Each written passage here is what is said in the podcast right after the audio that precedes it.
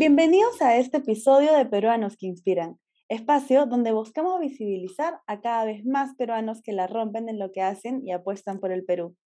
Tengo el placer de presentarles a una gran emprendedora social que busca un Perú sin pendientes. Ella es fundadora y directora ejecutiva de Juguete Pendiente, Hogar Pendiente y Donante Pendiente. Directora ejecutiva de comunicaciones de Perú Voluntario, también ha sido nominada como una de las 10 mujeres peruanas del Bicentenario y tiene la Orden de Mérito del Ministerio de la Mujer y Poblaciones Vulnerables por la participación en sus organizaciones frente a la emergencia sanitaria. Ya imagino que saben de quién hablo. Con ustedes, la gran Vanessa Vázquez. Hola Ale, ¿cómo estás? Muchas gracias por la invitación. Muchas gracias a ti, Vane. ¿Quiénes van todas estas etiquetas y, y, por qué esas caritas así como de sorpresa mientras iba diciendo toda, todo el portafolio? Vanessa es una peruana eh, dedicada a servir a más peruanos. Y ya como logros en mi vida es que estudié arte y diseño gráfico en la Universidad San Ignacio de Loyola. Hice un posgrado en marketing en ESAN y una maestría en innovación social y economía solidaria en la Universidad de Salamanca. Y ahorita estoy terminando otra en estrategias de la comunicación en la Universidad de Lima. Y soy aparte hija de Luis y Jenny, hermana de Renzo y novia de Nil. Ay, si, si vieran así como que la, la, la, carita con la que dice Vane, como que todas estas cosas. Y claro, porque aparte de todas estas etiquetas, digamos, que, que he comentado y también de todos los logros, uno también es persona. Y en ese ámbito de que, claro, que una persona detrás de todo esto, quisiera que me comentes un poco cómo es que nace toda esta Vane que busca, busca comprarse todos estos problemas, ¿no? De, de los pendientes porque fue algo que vi en alguna reseña y dije, lo voy a tomar porque me pareció muy chévere, ¿no? Que eres una persona que busca un Perú sin pendientes. Sí, de hecho, eh, hay un antes y un después eh, de mí. El 2013 fue un año bastante importante y trascendental en mi vida, y no solamente en la mía, sino en la de todas las personas que en ese momento ya hasta hoy me acompañan. Eh, yo, bueno, tuve un viaje que de hecho has debido leer por ahí. Y en ese viaje eh, yo me enfermé. Y esta enfermedad no solamente trajo que agradezca mucho mi salud, sino que encuentre el verdadero significado de la empatía y del peruanidad o peruanismo. ¿Cómo así? Porque cuando yo me enfermo, yo estaba en Tailandia y mis papás estaban en Lima y era muy complicado poder ir a verme porque me quedaban muy pocas horas de vida, porque estaba muy grave, y porque obviamente eh, tenían que esperar para ver qué es lo que iba a ocurrir conmigo. Sin embargo, encontré allá a un doctor, una enfermera y un voluntario que se dedicaron a cuidarme y ayudarme a poder regresar a Perú. Luego de una semana o un poquito más, yo calculo que fueron 10 días, la verdad. Enrumbé pues eh, mi viaje con destino Lima y tenía que tomar varios vuelos en ese trayecto. Y en la última conexión, eh, yo la pierdo porque estaba en silla de ruedas y me costaba mucho moverme de gate en gate. Y este, había llegado muy tarde al aeropuerto, entonces no había mucha gente que me pudiera ayudar y me topo con una señora que se encontraba limpiando el aeropuerto y me vio bastante mal de salud, al parecer, y me regaló una lata de Coca-Cola. Cuando a mí me la da, lo primero que yo hago es rechazarla y luego me dijo que yo la necesitaba más que ella y me la volvió a entregar. En ese momento la tomé, la agradecí y seguí avanzando. Esa señora era peruana. Luego llegó a un hotel dentro del aeropuerto y me recibe otra peruana. Y esa peruana me ayudó a bañarme, cambiarme, me alimentó. Y creo que conoció el lado más vulnerable eh, que yo podía atender en ese momento, porque tú no le, no, le abres tu vida eh, ni tu salud física y mental a cualquiera, ¿no? Entonces, em, cuando tenía ya que despegar para regresar, me dejó en la sala de embarque, yo le di la Coca-Cola en agradecimiento, no tenía nada más que darle. Y empieza mi travesía. Una vez eh, ya en mi casa y con muchos cuestionamientos, encuentro una frase muy típica de Mark Twain que dice que hay dos momentos importantes en la vida de una persona, ¿no? El día en el que naces y el día en el que descubres el por qué. Y yo descubrí el por qué, o mi misión, o mi propósito, que es una palabra que está tan de moda hoy en día, eh, cuando me di cuenta que yo debía de valorar mi salud y devolverle a la vida el poder estar con vida. Y la única manera en la cual yo podría hacerlo era a través de ser la contención que a mí me habían dado en algún momento. Y en ese momento una de mis mejores amigas estaba atravesando por algo similar, también de salud eh, familiar. Y eh, conozco a Neil, quien es mi novio actualmente. Y en ese momento creo que los tres estábamos súper alineados y decidimos empezar a ayudar a las personas. Primero empezamos con una iniciativa que ya no existe, que se llama Café Pendiente, que lo que hacía era darle eh, la oportunidad de que varios restaurantes, cafeterías eh, puedan entregarle comida a personas en situación de calle. Y esto nos trajo el poder conocer también distintas realidades. De hecho, yo era la que menos voluntario había hecho en la vida de, de ellos tres. Y nos dimos cuenta de que el café o el alimento era un paliativo, pero no le brindaba recursos a las personas para poder salir adelante. Es como una palmadita en el hombro o un abrazo. Te contiene, pero cuando eso se acaba, vuelves a quedarte igual. Y empezamos a, a realizar proyectos un poco más sostenibles, bajo el nombre de Juguete Pendiente, lo cual hizo que generemos distintos eh, programas a lo largo de estos ocho años que van enfocados en temas como educación, eh, trabajo comunitario, salud y asistencia ante emergencias.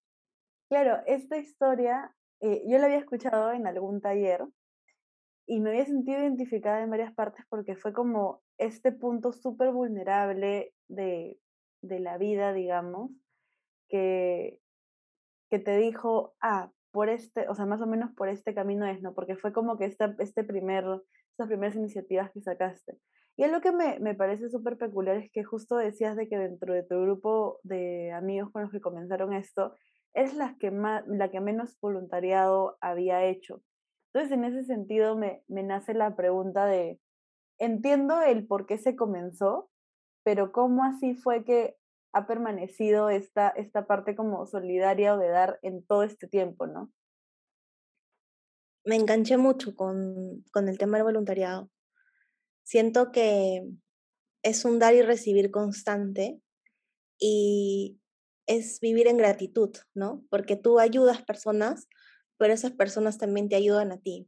Algo que yo siempre digo es que si el primer beneficiado, por ponerle una etiqueta, eh, que el señor Miguel, no hubiese aceptado esta primera donación, eh, nada de esto hubiese podido existir, ¿no? Entonces, em, yo sí considero de que encontré el por qué eh, vivir, ¿no? Y era a través del servicio. Y toda mi vida, conforme fueron pasando estos años, obviamente fui madurando y creciendo y tomando ciertas decisiones trascendentales para poder continuar con, este, con estos pendientes, ¿no? que son varios en verdad. Y al igual que yo, eh, mi familia también está al servicio de. Entonces, y mis amigos también. Y es súper bonito encontrar estos grupos en donde todos tienen su manera de vivir, su manera de pensar, pero que tienen un espacio en común que viene a ser el voluntariado. Claro, o sea, pero justo encontrar eh, todas estas personas, digamos, siento que ha sido como un largo camino y en este largo camino de, justo decías, ¿no? más o menos 2013 hasta ahorita que ha pasado como ocho años, ¿Cuáles sientes que han sido de repente los mayores retos que ha tenido Vanessa, digamos, para poder formar todo esto? ¿no? Porque claro, ahí comenzó con Café Pendiente, que fue lo que me dijiste, pero las primeras obras con Juguete Pendiente y ahora que también está Hogar Pendiente, bueno, ya está Donante Pendiente. O sea, ¿cómo es que todo ha sido todo esto y que ha formado también este lado empresarial, ¿no? Porque ya luego se volvió algo más grande y ya no era solamente, no sé, un par de voluntarios. A ver, yo tengo retos todos los días, ¿no? Porque una ONG o una asociación civil sin fines de lucro o una empresa que se dedique a alguien común tiene retos diarios para poder sobrevivir. Porque si bien los beneficiados no dependen de nosotros, cuentan con nosotros. Esa es una gran como que diferencia, ¿no? El depender y el contar. Pero si a mí me dijeras qué ha sido lo más em, complicado fue cuando en el 2017, después del fenómeno del niño costero, yo tomé la decisión de, mm, o tomo la decisión de renunciar a mi trabajo para poder dedicarme al 100% a juguete pendiente. Invertí toda mi energía, todos mis ahorros, eh, para poder dedicarme mañana, tarde y noche a esto con muchísimo miedo, mis amigas me empujaban muchísimo y al final lo logré. Logré el equilibrio entre poder eh, trabajar y poder em, solventar mi vida en base a freelance, porque eh, juguete pendiente no es mi ingreso eh, principal ni de lejos. Y la vida se acomodó es como que todo empezó a acomodarse y empecé a, ser mucho más consciente también con las elecciones que tomaba en el día a día, ¿no? Eh, y ya, eso creo que ha sido lo más, como que lo más fuerte. Y luego también algo que de repente es una de las cosas que también marcan mucho mi, mi día a día es este, mm, el enfrentarme a momentos tristes y complicados siempre, ¿no? Eso también es algo que, que de alguna manera influye todo el tiempo en mí y en los míos. Y estas son como que las partes gratificantes, pero siento que también como que trabajar en temas sociales o dedicar tanto tiempo y en tu caso sí ya como en ese momento full time a este tipo de cosas, también traen no solamente qué dirán, pero también dudas en uno mismo, en este es el camino correcto, de repente me podré estar yendo financieramente mejor en otro lado, no sé qué. O sea, todas estas cosas que personalmente que te pueden haber hecho dudar, ¿te hicieron dudar en algún momento o, o la convicción, digamos, estuvo firme y, y seguiste nomás para adelante? O sea, yo tenía muchísimos miedos, no te voy a mentir, estaba bien asustada porque estaba dejando de lado el tener una seguridad económica que me permitía también seguir con juguete pendiente. Eh, pero valió la pena. Me di cuenta no inmediatamente, como a, los dos años o tres años, eh, cuando vi en juguete el potencial de poder trabajar ya también con empresas, poder ser un medio para dar empleabilidad eh, a otras personas, pero sí me costó mucho, o sea, y me cuesta mucho trabajo no lo tengo resuelto al 100%, está como a un 40% y hay que ser bien sinceros porque, nuevamente repito, es complicado y sobre todo cuando nos encontramos o nos enfrentamos a momentos eh, como en el que están ocurriendo actualmente en el país, eh, nos juega totalmente en contra, ¿no? Pero nada, el mal tiempo, buena cara, y aparte si obras bien, todo se va a alinear para que las cosas sigan funcionando. Estoy completamente de acuerdo con eso y siento que, claro, de repente me he pasado tantas cosas, pero al fin y al cabo, cuando he tenido ese tipo de eh, dudas, inseguridades, en verdad, cuando uno obra bien, sí, sí ha pasado esto de que luego las cosas se acomodan. Y algo que mencionaste hace, hace poquito era el tema del fenómeno del niño que yo siento que ahí estuvo súper presente este juguete pendiente junto con, con, varios sectores sociales este, también ahí en la movida que se pusieron la camiseta y lo dieron todo. O sea, a mi percepción, eh, corrígeme si me equivoco, fueron los momentos también en los cuales, no sé si creció, pero tuvo más visibilidad la organización. O sea, ¿cómo fue tomar la camiseta, tomar la posta y luego trabajar todo esto? Ale, fue muy gracioso. Yo en verdad nunca entendí cómo la gente se empezó a pasar la voz de que nosotros hacíamos ayuda humanitaria. No la hacíamos. Y de un momento a otro, creo que confiaban en nuestro trabajo, mini trabajo, porque hacíamos cosas súper chiquitas en ese momento. Y empezaron a llenar, o sea, a llenar literalmente todos los centros de acopio con donaciones. Y claro, articular de una manera em, principiante tantas donaciones a nivel toda la costa peruana fue bastante complejo, pero lo bueno es que dentro de, de Juguete Pendiente hay muchas personas que han trabajado en agencias de publicidad o en producción. Entonces, literal dijimos, ya pues, la producción más grande de nuestra vida y empezamos a ordenar las cosas como si fuéramos una agencia de publicidad. Entonces teníamos eh, un área logística incipiente que luego se desarrolló enormemente. Teníamos un área de comunicaciones que comentaban todas las entregas que se hacían. Buscamos fotógrafos súper profesionales para que nos ayuden a registrar lo que se hacía. Y yo me encargaba de reunirme con todos los posibles donantes o eh, personas que quisieran ser voluntarios. Eh, fueron meses, es más, hasta ahora seguimos con estragos del fenómeno del niño, pero fueron meses súper intensos. Y yo me acuerdo clarísimo que tenía que ir a las entregas porque tenía que entender cómo funcionaba. Y a mí me llevaban dormida. Me recogían de mi casa, me subían a un carro, yo iba dormida, totalmente dormida.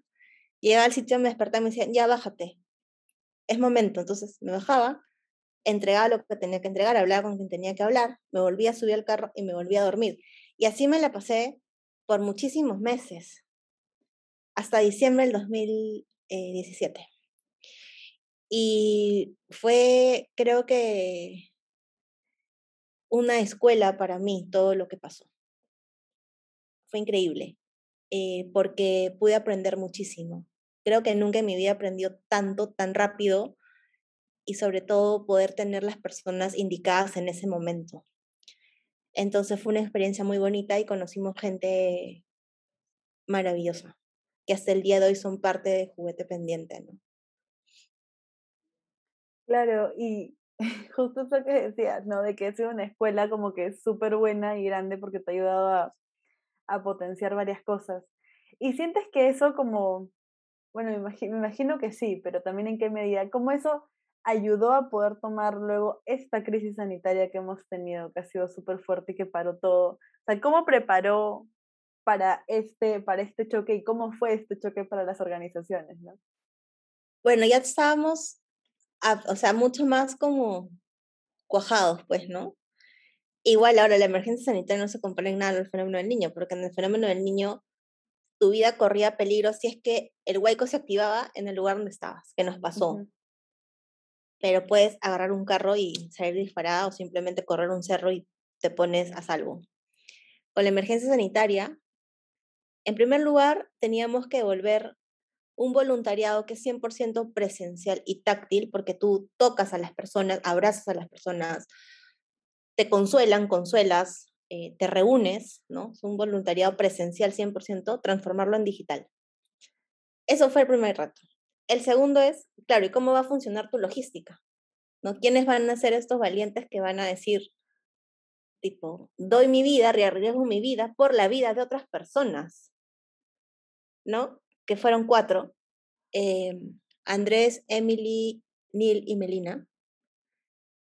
Y el resto era trabajar in-house, ¿no? En nuestras casas. No salir, salir para hacer cosas demasiado puntuales y simplemente confiar en que todo iba a estar bien. Logramos articular muchísima ayuda. Creo que me siento muy honrada de saber de que tantas personas, empresas, el Estado, la academia confió en nuestro trabajo y sigue confiando en nuestro trabajo. Y igual siento que nos falta aprender muchísimo porque fue eh, muy duro y sigue siendo muy duro.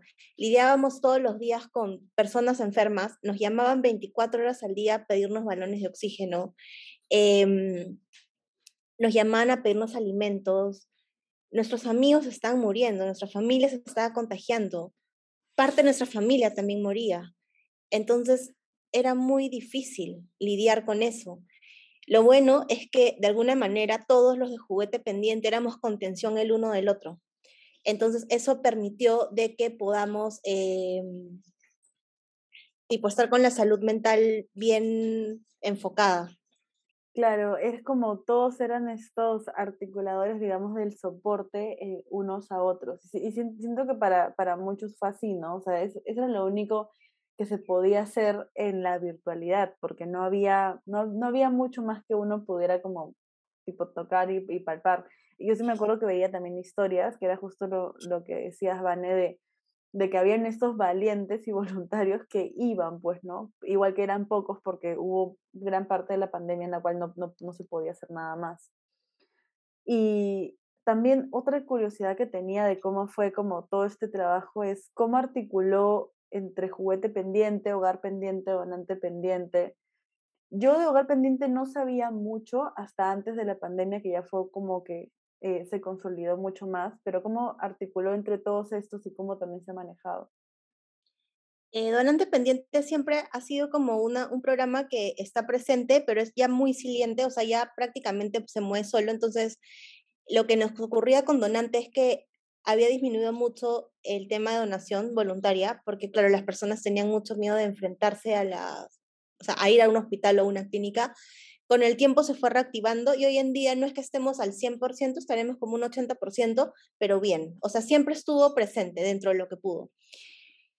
Juguete Pendiente tenía un voluntariado en el Instituto Nacional de Salud del Niño San Borja, el cual nunca cerró, nunca paró, hasta eh, antes de la llegada del primer caso, que ya la pandemia empezaba a llegar a distintos países, incluyendo Latinoamérica y nos dijeron de que ya no podíamos regresar al hospital porque, claro, teníamos que cuidarnos y cuidar, ¿no?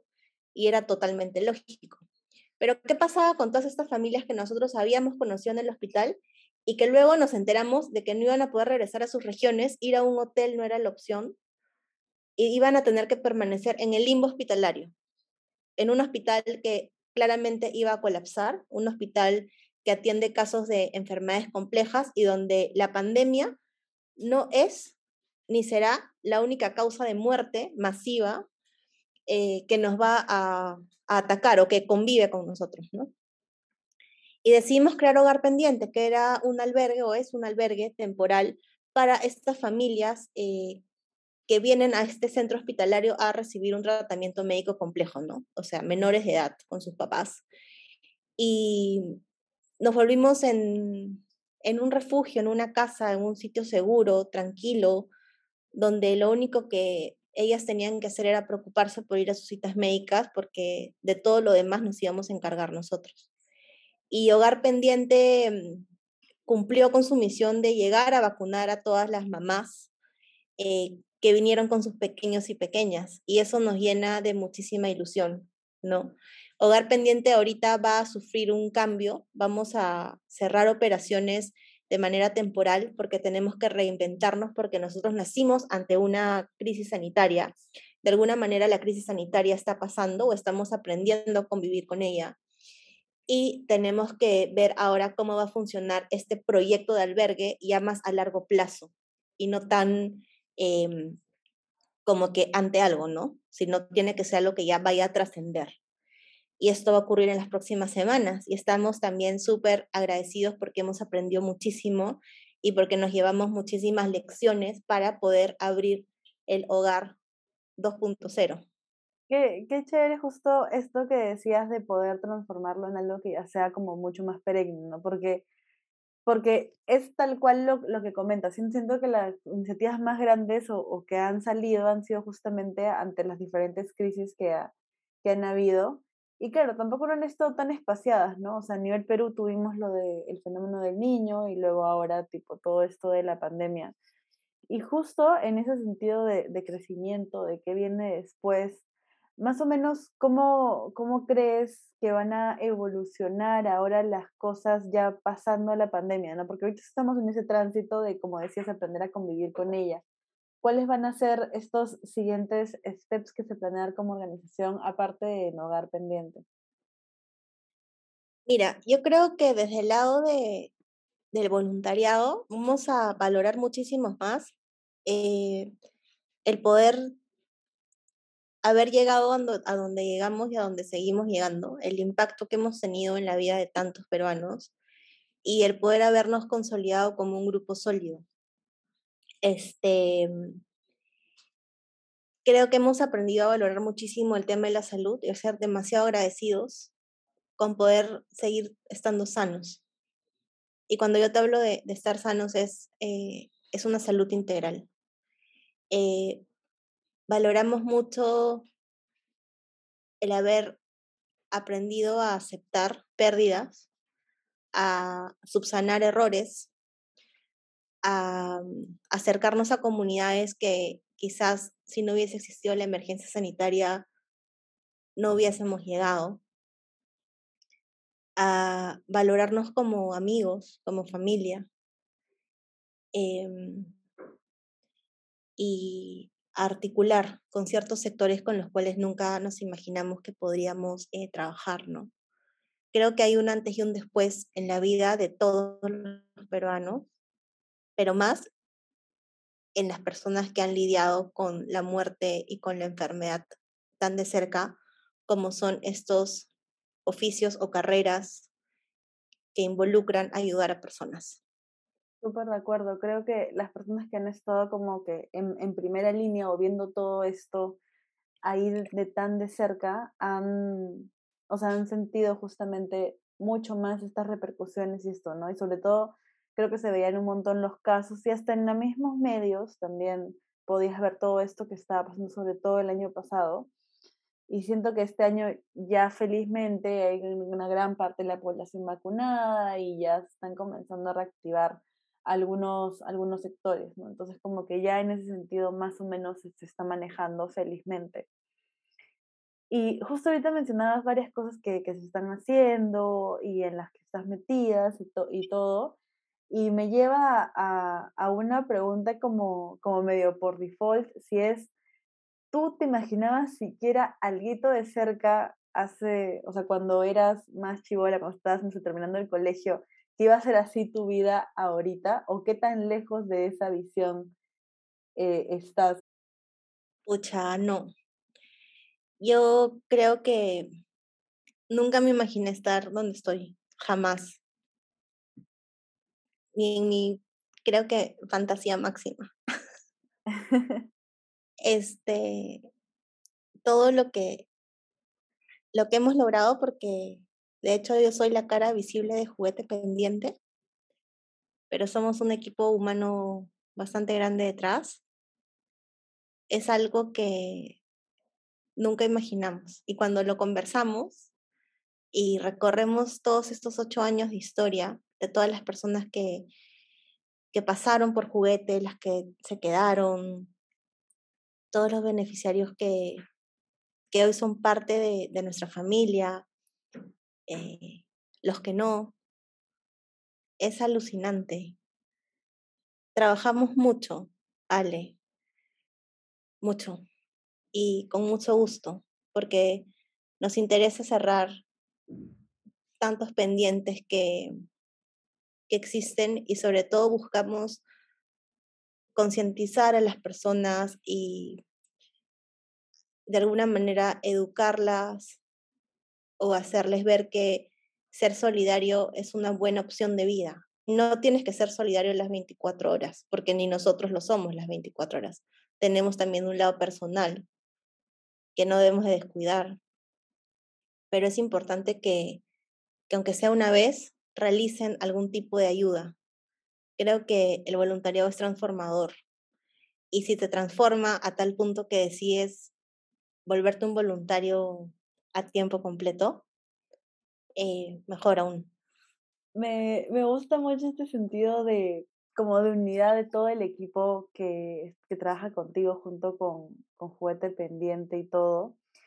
Y eso me lleva a pensar, ¿qué, ¿qué tan retante ha sido poder encontrar a este Dream Team para que trabajen para que trabaje contigo, ¿no? Porque justo eso que decías, el voluntariado transformador pero claro, no todo el mundo decide como que darse por completo trabajar por una causa así, ¿no? Porque siempre está esto de, creo que dos cosas principalmente, fácil el, el qué dirán y también la, la parte económica. ¿Cómo así encontraste a este equipo maravilloso de personas que trabajan detrás junto contigo?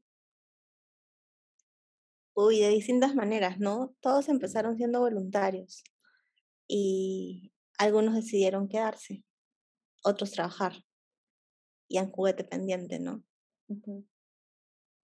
Y yo los quiero mucho. A todos los que, los que también pasaron por, por trabajos o por voluntarios profesionales, les estoy sumamente agradecida porque si no hubiera sido por ellos y por sus conocimientos o ideas, tampoco estaríamos acá. Claro. Y también, bueno, esto es parte del equipo con el que trabajas, pero también siento que hay este Dream Team de diferentes líderes sociales que he visto que se han unido para varias cosas. Creo que en la que he visto así más tangible fue cuando hicieron esta iniciativa, que quizás me estoy equivocando del nombre, pero Juntos nos hacemos cargo, que se juntaron y dijeron, ya, vamos a ver qué cosas hacemos y qué cosas trabajamos. ¿Cómo, cómo, cómo surgió esa unión y dijeron, ya, vamos a articular algo?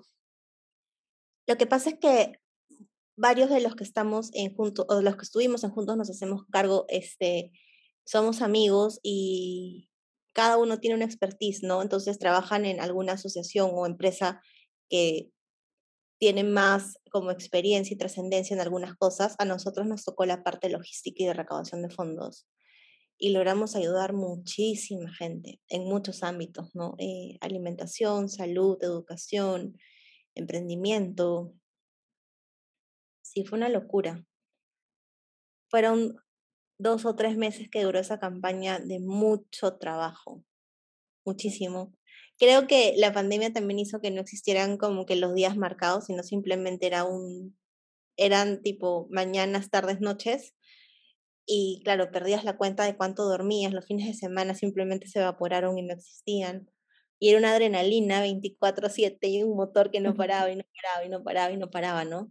En nuestro caso, paró un poco, eh, porque ya tenemos las cosas mucho más ordenadas y nosotros igual permanecemos eh, realizando, ya no bajo el nombre de Juntos nos hacemos cargo, pero sí seguimos eh, realizando lo mismo que realizamos a principio, ¿no? Que era el tema de la articulación de donaciones y de mm, recaudación de fondos para poder seguir ayudando a personas hasta la fecha. Ya sin querer queriendo tenemos más de un año y medio haciéndolo, bastante. Sí, y o sea, y eso me parece súper loco porque fue como, como ponerse las pilas, ¿no? Y decir ya qué cosas podemos hacer y comenzar a, a trabajar unas ideas. Y, y, también sentí lo mismo que, que tú dijiste, ¿no? Comenzó la pandemia y, y creo que sobre todo para los que estamos como que trabajando en cosas sociales, en alguna organización o algo así, efectivamente la ayuda era mucha y la mano de obra, las cosas que puedes hacer en las pocas. Entonces como que intentabas ver qué más podías trabajar y qué más podías hacer. Y ahora que estábamos hablando bastante de este tema del equipo humano, de las personas y todo eso, siempre hago esta pregunta casi, casi al, al final de, de las conversaciones que tengo, que es de este recurso, no, característica que uno desarrolla, que es la empatía, ¿no? Que claro, cuando hablamos de la empatía a nivel de personas, todo el mundo está de acuerdo en que es súper bueno ya poder trabajar con alguien más, poder tu zapato del otro. Pero cuando hablamos de esta característica a nivel profesional, ¿cómo, ¿Cómo crees que repercute si es que es este, importante poder desarrollarla en este ámbito? Yo siento que uno tiene que ser empático la mayor parte del tiempo porque nadie sabe la batalla, o sea, nadie conoce las batallas de nadie. Y siempre antes de hablar tenemos que escuchar y dar nuestra opinión, no desde lo que nosotros consideremos que es bueno para nosotros mismos, sino para el resto. Y lo mismo aplica en el voluntariado. Y algo que yo aprendí a raíz del fenómeno del niño es que si yo consideraba que una comunidad necesitaba casas, no me debía demandar a construírselas, sino reunirme con ellos y ver si es que realmente era eso lo que querían. Y cuando me di cuenta que el 90% de veces yo estaba equivocada, empecé a escuchar y empecé a hablar y a concentrarme cuando lo hacía para poder eh, ser empáticos mutuamente y lograr grandes cosas. Entonces, yo creo que uno no nace siendo empático. La empatía la vas eh, formando a lo largo del tiempo. Porque es complejo dejar a tu yo para atender al resto, ¿no? Sea quien fuera, puede ser personas que necesiten ayuda, puede ser tu novio, puede ser tu papá, tu mamá, tu hermano, tu mejor amiga. Entonces, es cuestión de ir aprendiendo todos los días. Completamente. Me gustó un montón eso que, que, que, decías de, claro, comencé no solamente a preguntar, sino también a escuchar mucho detalle, ¿no? Porque creo que esa, ese es el, el siguiente paso necesario, ¿no? No solamente empatizar, sino decir, ya, este, voy a ponerme como a, a la escucha activa para poder hacer algo que pueda beneficiar a ambos.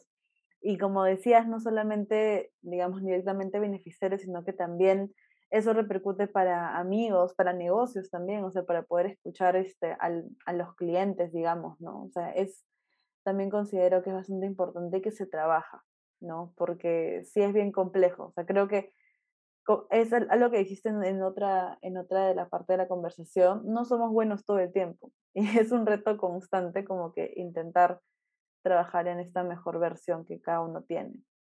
Exacto, sí, porque creo que si tú eres o tratas de, de autoser bueno o autoser empático, es forzado y se nota. Todos tenemos malos momentos, todos en algún momento podemos llegar a ser egoístas, todos renegamos, todos eh, nos frustramos porque es parte de nuestra naturaleza. Pero sí tratar de que eso, esos momentos no trasciendan y nos cambien la esencia, nuestra esencia porque al final yo creo que la esencia es lo que más debemos de cuidar. Y todo el mundo sabe cómo somos. O sea, yo sé cómo soy, me conozco bastante.